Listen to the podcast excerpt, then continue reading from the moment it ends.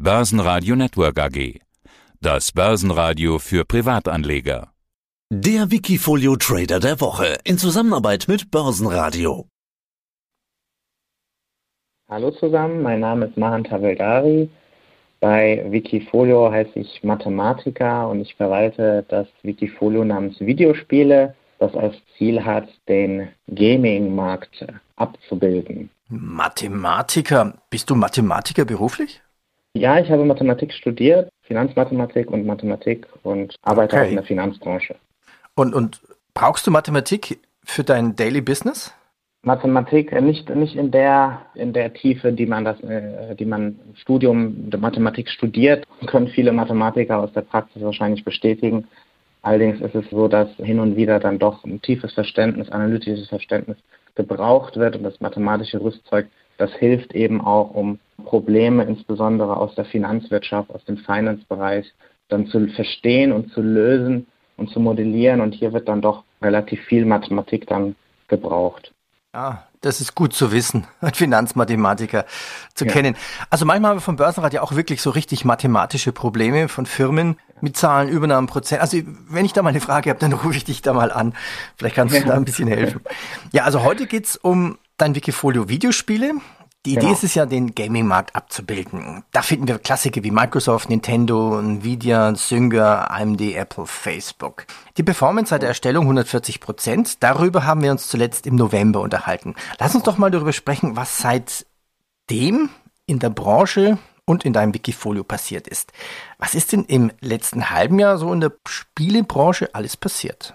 Ja, wir haben ein ganz großes Highlight und äh, das ist der Beginn der neuen Konsolengeneration, die letztes Jahr im November gestartet ist. Und da wurden die zwei, die zwei großen Hersteller Microsoft und Sony haben ihre neuen Konsolen an den Markt gebracht. Das ist zum einen die PlayStation 5 und die neue Xbox. Und das ist natürlich immer ein ganz spannender Prozess und weil die Konsolengeneration immer einen Lebenszyklus so zwischen ja, sieben bis zehn Jahren haben, das also nicht äh, jedes Jahr passiert, mit dem Beginn der neuen Konsolengeneration immer auch diese stufenweise Evolution im Gaming dann voranschreitet. Wir haben natürlich immer einen kontinuierlichen technologischen Prozess, der im Hintergrund läuft, aber diese Konsolengenerationen, die geben immer einen sehr, sehr schnellen Schub, was Innovation, Neuentwicklung, Also so ein, so ein Update. Aber was mich jetzt überrascht ist, dass du sagst, so fünf bis sieben Jahre.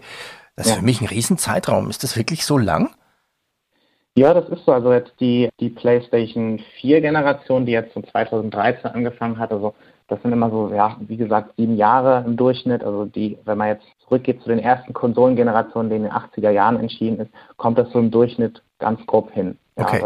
Hast so du, hast du vielleicht ein Beispiel, was so der Unterschied ist? Was kann denn eine PlayStation 5 im, im Vergleich zur 4? Ja, tatsächlich ist es so, dass in den letzten Jahren die Unterschiede immer geringer geworden sind durch die äh, immer schneller wandelnden Prozesse und die Updates. Also früher war das so zum Beispiel in den äh, um, um, um, das, um die Jahrtausendwende, wo, wo das Internet quasi nicht existent war auf im, im Wohnzimmer beziehungsweise in, in, in den, auf den Konsolen, dass natürlich keine Updates getätigt wurden. Das heißt, Hardware wurde nicht wirklich geupdatet, äh, grafisch hat sich da auch wenig getan äh, oder von der Technik. Das heißt, man müsste immer warten, bis alle sechs, sieben Jahre eine neue, neue Generation von Hardware auf den Markt kommt und dann signifikante Steigerungen, was jetzt künstliche Intelligenz in Spielen anbelangt, grafisch anbelangt oder welche Aspekte man auch immer betrachtet. Das hat sich jetzt insbesondere seit 2006 mit der Xbox 360 und mit der PlayStation 3 geändert. Das ist, ein, ich würde sagen, die größte äh, Evolutionsstufe gewesen, seitdem auch die Konsolen internetfähig geworden sind. Der Prozess innerhalb, also der Lebenszyklus ist auch etwas kürzer geworden, aber die Konsolen, die können sich auch immer updaten. Es werden auch teilweise Zwischengenerationen gestartet, dass so verbesserte Konsolen auch auf den Markt kommen. Äh, zum Beispiel die PlayStation 4 Pro, das ist so ein Beispiel, oder die Slim-Version, die es, die es gab.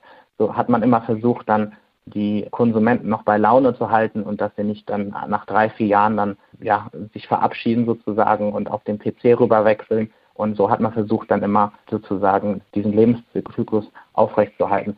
Das war tatsächlich jetzt die letzten äh, 13, 14 Jahre so, dass die Prozesse natürlich immer kürzer geworden sind, immer schneller geworden sind. Es hat sich allerdings sehr viel getan. Also jetzt zum Beispiel in der aktuellen Generation, die jetzt leider sehr schleppend vorankommt äh, durch, durch Corona, weil nicht viele Konsolen produziert werden, die eigentlich geplant und abgesetzt werden können.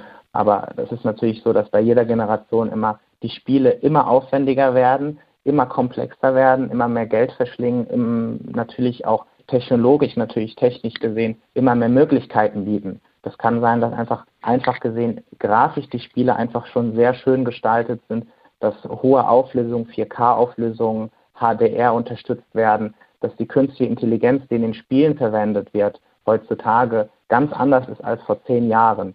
Also das ist das für den menschlichen Spieler ist das natürlich auch sehr spannend. Und nebenher gibt es natürlich noch andere Trends, wie zum Beispiel VR, also Virtual Reality Gaming, das in den letzten Jahren sehr stark geworden ist. E-Sports ist ein ganz großes Thema und natürlich Cloud Gaming, das heißt das Netflix des Gamings sozusagen, dass die Spiele nicht mehr Retail gekauft werden auf Disk, sondern immer mehr sozusagen gestreamt werden oder heruntergeladen werden. Das sind so ganz große Trends, die jetzt den letzten Jahren auch insbesondere jetzt mit dieser Generation einen Schub bekommen haben. Aber man braucht noch so eine Box, Xbox oder PlayStation. Du sparkst ja den PC an oder wechseln immer mehr Leute zum PC rüber? Man braucht immer noch eine Box sozusagen, genau, man braucht immer noch eine Konsole. Das ist jetzt auch in dieser Generation immer noch so, dass man klassisch noch eine Konsole hat.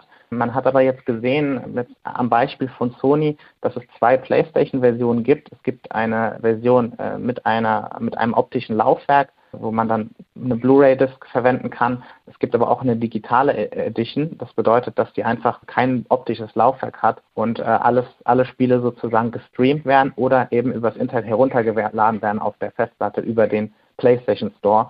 Und dass man erkennt eben an diesen zwei Generationen, dass es so eine Übergangsgeneration ist und die dann auch schon ja so eine Indikation gibt, wie wo die Reise hingeht wie die nächste Generation aussehen könnte, dass wir vielleicht gar keine optische La äh, Laufwerke mehr in Konsolen haben und nochmal einen Schritt weiter zu gehen, äh, dass, dass wir irgendwann vielleicht sogar in der nächsten Generation, was ich jetzt noch nicht äh, vermute, dadurch, dass in den äh, äh, Schwellen- und Entwicklungsländern das noch nicht so verbreitet ist mit dem Cloud Gaming und die Internetbandbreite nicht reichen könnte, aber wir dann irgendwann nur noch Cloud Gaming haben. Das bedeutet, dass man vielleicht nur noch einen Controller hat im Prinzip und ein Fernseher und dass da alles dann gestreamt wird und eine das, Konsole das wollte ich gerade sagen. Ich kann mir vorstellen, äh, ich habe zufällig vor kurzem einen, einen Sony-Fernseher ja. gekauft, dann könnte ich mir vorstellen, ja. da reicht eigentlich nur noch der Controller dazu und fertig. Aber warum sollte Sony das machen? Dann würden sie ja eigentlich einen Teil seines Geschäftes kaputt machen. Geh nochmal auf den Corona-Dip ein quasi. Also gibt's eine Delle? Normalerweise sagt man, oh, neue Playstation, neue Box, neue Xbox, müsst ihr für Microsoft und Sony Umsatzrekorde darstellen. Ja, also den Corona-Dip, wenn wir jetzt zurückgehen nochmal zu März, zwischen März und Mai äh, 2020, da ist ja auch komplett, der, um jetzt mal den Zusammenhang mit dem Wikifolio zu stellen, der, der, der Aktienmarkt komplett eingestürzt. Es ist so, dass der Gaming-Markt sich sehr, sehr schnell erholt hat. Ja, man sieht das sehr schön auch der, an der V-Formation zum Beispiel beim Wikifolio. Und das liegt auch daran, dass erstmal alle Equities verkauft haben, alle Anleger äh, durch den Schock äh, die Prognosen waren auch äh, sehr schlecht, muss man sagen. Also die, die, die Furcht sozusagen, was äh, für Auswirkungen Corona auf die Wirtschaft hat. Es ist aber sehr schnell klar geworden, dass es einige Profiteure gibt. Das hat hauptsächlich die Technologiebranche betroffen, also ganz, die ganz großen Tech-Konzerne natürlich, die ihr Business natürlich ausgeweitet haben. Amazon hat zum Beispiel Rekordumsätze erzielt, dadurch, dass alle von zu Hause bestellen. Ähm, und Gaming war natürlich ein ganz großer Gewinner von, ähm, von Corona, dadurch, dass sehr viele eben äh, zusätzliche Zeit hatten, äh, zu Hause zu spielen. Die Hersteller haben Rekordzahlen geschrieben. Ob man jetzt äh, von EA spricht, Activision, Ubisoft, Sony spielt keine Rolle. Also wenn man sich die Quartalszahlen anguckt, dann sieht man teilweise dreistellige Umsatz- äh, und, und, und EBIT-Wachstums. Das ist schon herausragend. Und das hat sich jetzt seit dem letzten Jahr auch gezeigt, natürlich im Wikifolio, dass eben der Spielemarkt sehr gut gelaufen ist, sich sehr gut verkauft hat. In den letzten Monaten ist das jetzt ein bisschen, hat sich der Markt etwas konsolidiert, unter anderem auch durch die Inflationsängste, die etwas geschürt wurden, was aber auch eine gesunde Erholung ist, aber spricht immer noch dafür, dass ähm, der Gaming-Markt ein langfristiger Wachstumsmarkt ist. Man sagt ja auch mal buy, buy the dip. Ist jetzt oder war das der Zeitpunkt zum Nachkaufen? Ist Gaming quasi ja. günstiger geworden? Ja, Gaming ist günstiger geworden. Wenn man sich die Fundamentaldaten der Unternehmen anguckt, die jetzt auch im, im Frühlingsquartal jetzt veröffentlicht haben, dann erkennt man sehr gut, dass das äh, Value hat. Das Wachstum wurde also nicht einfach nur durch Hype getrieben, wie es auch so oft jetzt bei anderen Branchen, zum Beispiel Wasserstoff oder Elektroautos ist, wo dann fundamental tatsächlich hohe drei-, vierstellige KGVs zu sehen sind. Das haben wir jetzt im Gaming nicht. Also wir haben schon gesunde KGVs. Einige Unternehmen sind äh, sehr stark unterbewertet, teilweise sehr skurrile Unterbewertungen, wie, sie, wie man sie jetzt zum Beispiel bei einem Entwickler äh, Ubisoft sieht, wo können wir später dazu kommen. Dieser Dip, den wir jetzt gerade gesehen haben, der wurde ja wieder durch ein, die Furcht im Prinzip, durch die Inflationsangst, den Gesamtmarkt, der hauptsächlich dann Technologie, alle Technologiemärkte betroffen hat, auch geschürt. Und ähm, das hat aber fundamental nicht viel Aussagekraft über den Gaming-Markt an sich, weil ähm, es ist jetzt nicht so, dass nach Corona äh, die Leute nicht mehr spielen, E-Sports keine Umsätze mehr macht. Ganz im Gegenteil, das hat einfach nur den Trend beschleunigt, dass äh, E-Sports ist trotzdem einer der größten Trends im Gaming und gerade E-Sports wird auch später nach Corona auch immer weiter wachsen. Und die neue Konsolengeneration ermöglicht auch sehr viele neue Innovationen durch das Cloud Gaming. Also wir haben ja Cloud Gaming auch bei der Xbox. Äh, wir haben, äh, wir haben bei der PlayStation Now, das ist der Cloud Gaming Server. Wir haben dadurch großes, äh, großes Potenzial, das uns in den nächsten Jahren erwartet. Und das spiegelt sich auch wieder, wenn man sich die Quartalszahlen ähm, der Unternehmen anguckt. Warum gibt es da Value? Es ist, es ist so, dass die Unternehmen ein sehr starkes äh, Backlog, Backcatalog haben. Also wir haben sehr gute Spiele, ähm, die, die regelmäßig Cashflow bieten. Es sind ganz große Namen dabei. Es kommen jetzt mit der Generation neue Spiele auf den Markt, die jetzt einige Jahre in Entwicklung waren. Das heißt, wir haben jetzt einen Dip in Kombination mit dem Beginn einer neuen, äh, neuen Konsolengeneration, äh, die historisch gesehen immer überproportionales Wachstum geboten hat. Also wir werden um die Das heißt, das heißt logisch, weil Xbox da ist, PlayStation da ist, ziehen dann ja. die Spieleentwickler auch nach. Ja, ja. Und das heißt, die, also die, die Kunden werden dann kaufen oder abonnieren, je nachdem. Genau, also die Abo-Modelle, die machen mittlerweile einen sehr großen Anteil aus. Also digitale Spiele, also Spiele, die einfach dann digitale Inhalte, die innerhalb der Spiele verkauft werden. Das können kleine Elemente in den Spielen sein, DLCs zum Beispiel, äh, Missionen oder wie auch immer. Äh, aber auch generell Spiele, die digital gekauft werden, die machen bei vielen Herstellern, Publishern machen die teilweise schon 40 bis 60 Prozent aus. Das hätte man vielleicht vor 15 Jahren gar nicht geglaubt. Und diese digital, der Vertrieb über der digitale Vertrieb, der hat eine viel höhere Marge als der klassische Vertrieb, ja. weil die ganzen Händler wegfallen und die Kaufbarrieren sind auch viel geringer für die für die für die Gamer. Und abgesehen davon wird Dann natürlich der Gebraucht der Gebraucht Markt auch abgeschwächt, was natürlich den Verkäufern, den Herstellern und den Entwicklern natürlich wieder zugutekommt. Stimmt, der Gebrauchtmarkt ist ja quasi bei einer Subscription Modelllösung gar nicht so da. Ähm, dann greife ich jetzt nochmal Ubisoft auf. Also ist quasi dann Ubisoft unterbewertet? Ja, also Ubisoft wurde meiner Meinung nach unrechtmäßig von den, äh, von den Anlegern abgestraft. Seit äh, letztem Jahr, Oktober, November, hat die Aktie sehr stark an Wert verloren. Sie stand ungefähr bei 85, 86 Euro, früher auch mal über deutlich höher und hat trotz eines Rekordgeschäftsjahres, äh, das Ubisoft äh, veröffentlicht hat, also es war tatsächlich das Rekordgeschäftsjahr seit der Gründung von Ubisoft, hat die Aktie sehr stark an Wert verloren. Jetzt mittlerweile ist, erholt sie sich etwas, aber diese Reaktion war etwas übertrieben und rührt auch daher, dass vielleicht das Management nicht so sauber kommuniziert hat. Aber man muss auch sagen, dass Ubisoft tatsächlich in Europa in der, in der, im Weihnachtsquartal Marktführer war. Das heißt, die Spiele, die auf der neuen Konsolengeneration veröffentlicht wurden, zum Beispiel Assassin's Creed Valhalla oder Watch Dogs, da gab es die meisten ähm, Erlöse im Vergleich zu den anderen äh, Herstellern. Ubisoft macht das immer ganz geschickt. Wenn eine neue Generation kommt, werden immer die größten IPs direkt veröffentlicht, um, um im Prinzip die Käufer auch zur Konsole anzureden, um die Käufer an sich zu binden. Und das haben sie sehr gut gemacht. Also meiner Meinung nach hat Ubisoft sehr gut agiert. Das Management hat jetzt für dieses Jahr nur, ein, nur in Anführungsstrichen einstelliges Wachstum nach dem sehr guten Corona-Jahr mit hohem zweistelligen Wachstum kommuniziert. Das kann einer der Gründe gewesen sein, warum viele Anleger da jetzt nicht viel Potenzial sehen.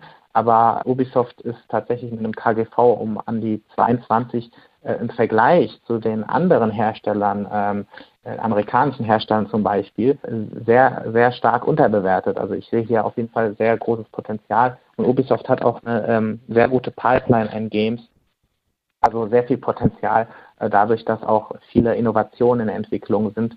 Äh, insofern äh, bietet sich an, da natürlich äh, einzusteigen, wobei natürlich dieser Wert im Wikifolio mit einer entsprechenden Gewichtung vorhanden ist. Also Anleger müssen natürlich nicht die Einzelaktien kaufen. Es genügt ja dann auch sozusagen auf einem Wikifolio zu setzen, was jetzt hier in, in unserem Fall jetzt über 32 Aktien abdeckt. Also fast 90, 95 Prozent des Marktes sind im Prinzip damit schon abgedeckt. Du hast jetzt, ich überschlage mal so, um die 35 Werte in deinem Wikifolio. Lass uns noch ein paar raussuchen, die vielleicht weniger bekannt sind. Also mir auch nicht bekannt ist Sea Limited. Was machen die? Ja, Sea Limited ist ein asiatischer Entwickler für Mobile Games. Sie stellen Handyspiele her, vertreiben sie, sind sehr erfolgreich gewesen die letzten Jahre. Also der in Asien wird anders gespielt als in Europa und äh, in den Staaten in, in Asien ist der Trend, sind die Umsätze im Mobile Gaming viel, viel, viel, um ein Vielfaches höher. Also der Trend hat ja früher in Japan schon begonnen. Man sieht, man hat es früher schon und auch jetzt immer noch sehr gut gesehen an den Zahlen, die Nintendo immer veröffentlicht. Also angefangen bei Nintendo DS. Da ist, also Japan ist Nintendo-Land, da ist, ist, keine Frage. Aber dieser Trend, der hat auch übergeschwappt in die anderen Länder, äh, Südkorea, China, dem die Volkswirtschaften da auch gewachsen sind und die Konsumenten da auch, die Anzahl der Konsumenten gewachsen sind, ist Mobile Gaming ein ganz großer Trend und C Limited hat äh, auf diesen Trend gesetzt, hat erfolgreich äh, Handyspiele entwickelt und verkauft sie dort und äh, die Aktie hat natürlich äh, eine einzigartige Rallye jetzt auch hinter sich. Es ist ein kleiner Entwickler, deswegen ist die Gewichtung jetzt in Wikifolio nicht hoch, aber äh, es trägt natürlich zur Performance auch bei. Suchen wir uns noch einen Wert raus, zum Beispiel Embracer. Was macht Embracer? Embracer ist auch ein sehr ähm, äh, interessanter Publisher und ein sehr großer Publisher. Es ist ein Konzern. Das ist der größte, sagen wir mal, der größte Konzern, der im Gaming in Europa tätig ist. Das ist in Schweden, das ist also ein schwedischer Konzern. Das Geschäftsmodell von Embracer ist sehr interessant. Also Embracer hat als Geschäftsmodell setzt auf Masse. Es gibt wenige, wenige bekannte Titel von Embracer. Ja, das ist aber schon seit längerer Zeit so. Embracer hat über 160 Projekte in der Pipeline, also Entwicklungsprojekte für Spiele, über 120 Entwicklungsstudios, die sind überall in Europa, auch auf der Welt. Viele, viele Entwickler, über 5000 Entwickler. Also Embracer ist im Prinzip nicht nur ein Publisher und ursprünglich auch Entwickler, aber es kauft auch sehr viele kleinere Studios auf, die vielleicht eben diese finanzielle Unterstützung auch brauchen, weil sie alleine nicht überlebensfähig sind.